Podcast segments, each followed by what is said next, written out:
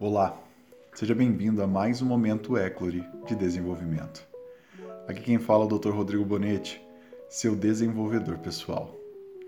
Serão pelo menos 10 minutos que auxiliarão em sua mudança de vida.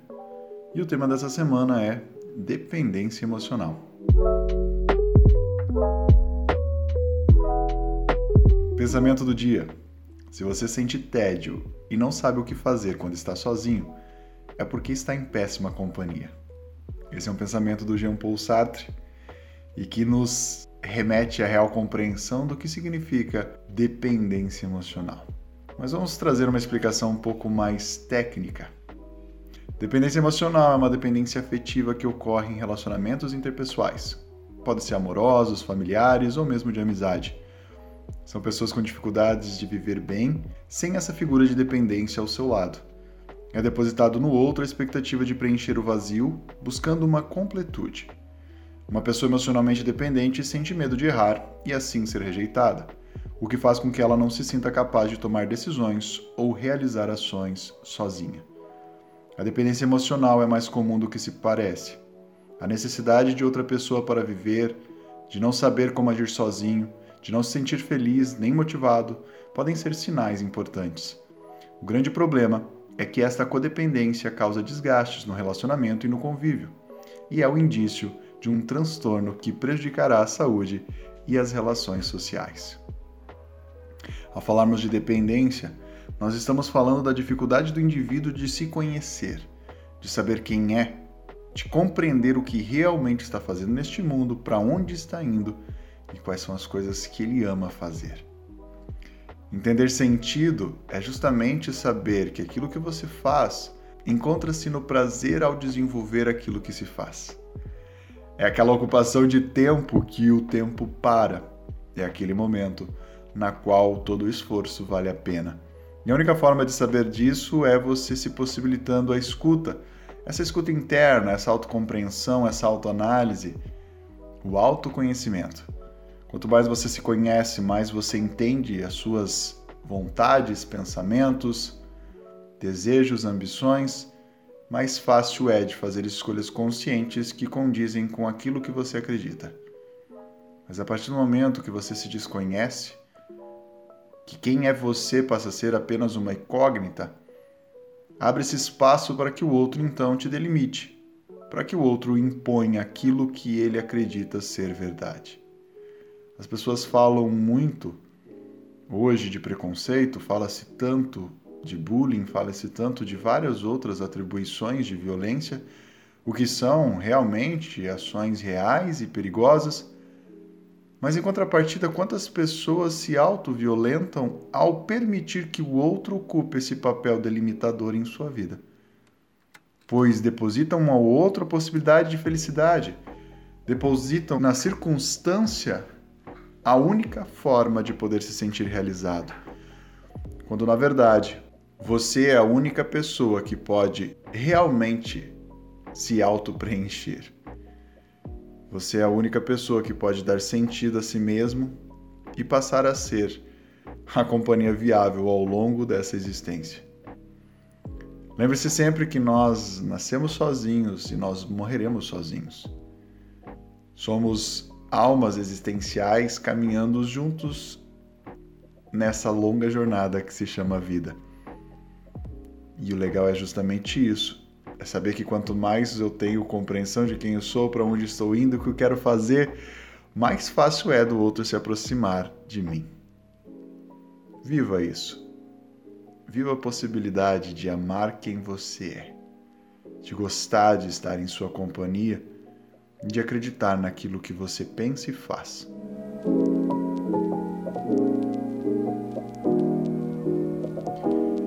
Mas afinal, o que é dependência?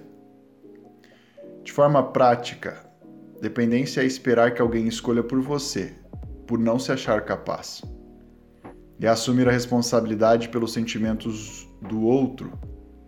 É dar foco na sua vida através da aprovação do outro não fazer algo se o outro não estiver contigo, ou mesmo ter medo de ser trocado ou abandonado. Quando nós pensamos em dependência, nós pensamos justamente na necessidade de o outro nos dar parâmetros, estabelecer critérios e delimitar essas escolhas. É depositar o sentimento que nós possuímos neste outro e esperar que este outro seja o grande cuidador, o grande líder responsável por aquilo que eu sinto. E aí você começa a viver impactado por tudo que o outro te coloca, seja das sensações que ele tem sobre você ou mesmo do que ele pensa e acredita em como você deve se portar nessa vida. Tome cuidado com este movimento, ele é muito perigoso porque você vai perdendo identidade, você vai se anulando. E isso faz com que a sua existência passe a ser um mero devagar, um mero caminhar sem rumo frente à tua vida. Mas o que não é dependência?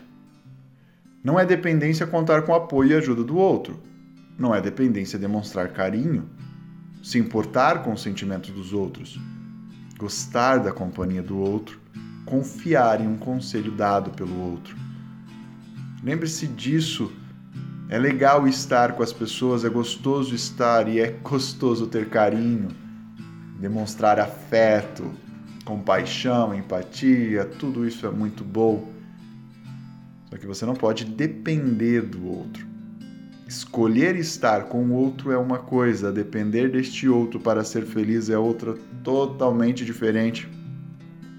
Acredite em você, acredite na sua forma de ver o mundo, acredite nas suas delimitações, acredite, defenda teu espaço, tua existência, tua forma de se colocar nessa vida.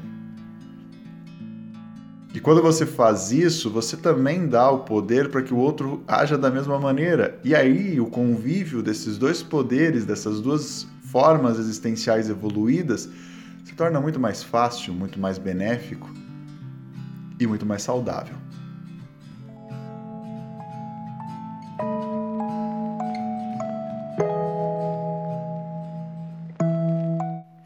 Então, como é que a gente sai da dependência emocional? Primeiro critério, autoestima. Não tem como você não ser, né, deixar de ser dependente emocional se você não se amar, não se gostar, não ter prazer por aquilo que você faz, escolhe ou enxerga o mundo. Então comece a se conhecer, se escute cada vez mais, se perceba, se dê tempos de solidão.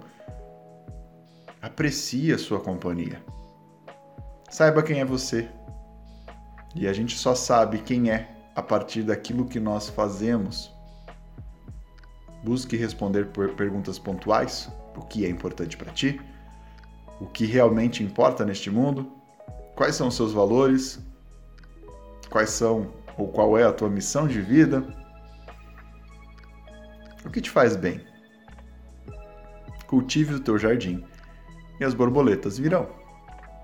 Não tenha medo. Não tenha medo de errar, não tenha medo de escolher, não tenha medo de ser quem é, não tenha medo de viver. A vida é uma incógnita, a vida é um constante, uma constante insegurança. O medo precisa ser presente na nossa vida. Não precisa também ser cultivado este medo, mas aprenda a viver com este medo. Aprenda a viver com essa flexibilidade e flexibilidade envolve também errar. E errar não é tão ruim assim, porque é a partir do erro que nós nos possibilitamos aprender e evoluir. E eu trago aqui uma máxima: nem todo mundo vai gostar de você. E isso não é um problema. Até porque o mundo não gira no teu umbigo. Se as pessoas não gostam de ti, há tantas outras que gostam, e aquelas que não gostam, não gostam por razões próprias pela maneira delas de enxergar o mundo, ou talvez a tua existência as incomode, porque faz com que elas tenham que ser também autênticas. E isso gera um certo desconforto e exige mudança. Não se importe necessariamente com isso. Viva e deixe o outro viver. Minha gente, tarefa de casa. Eu quero que você analise e anote uma folha todas as situações em que você se sentiu emocionalmente preso a alguém. Seja por chantagem ou por insegurança, você vai colocar esses momentos. É um momento de reflexão, não vai ser fácil, não, vai exigir de você bastante concentração. Faça isso. Obrigado pela sua escuta. Esse foi o seu momento Eclore de desenvolvimento. Eu peço que, se você quiser receber materiais como esse ou como tantos outros que nós temos disponibilizado ao longo da semana, que você faça parte do meu grupo no Telegram. E também que avalie esse podcast, porque assim a gente consegue fazer com que este material esteja disponível a um maior número de pessoas. Espero que esse momento tenha feito sentido para ti e que nós possamos estar juntos semana que vem. Muito obrigado.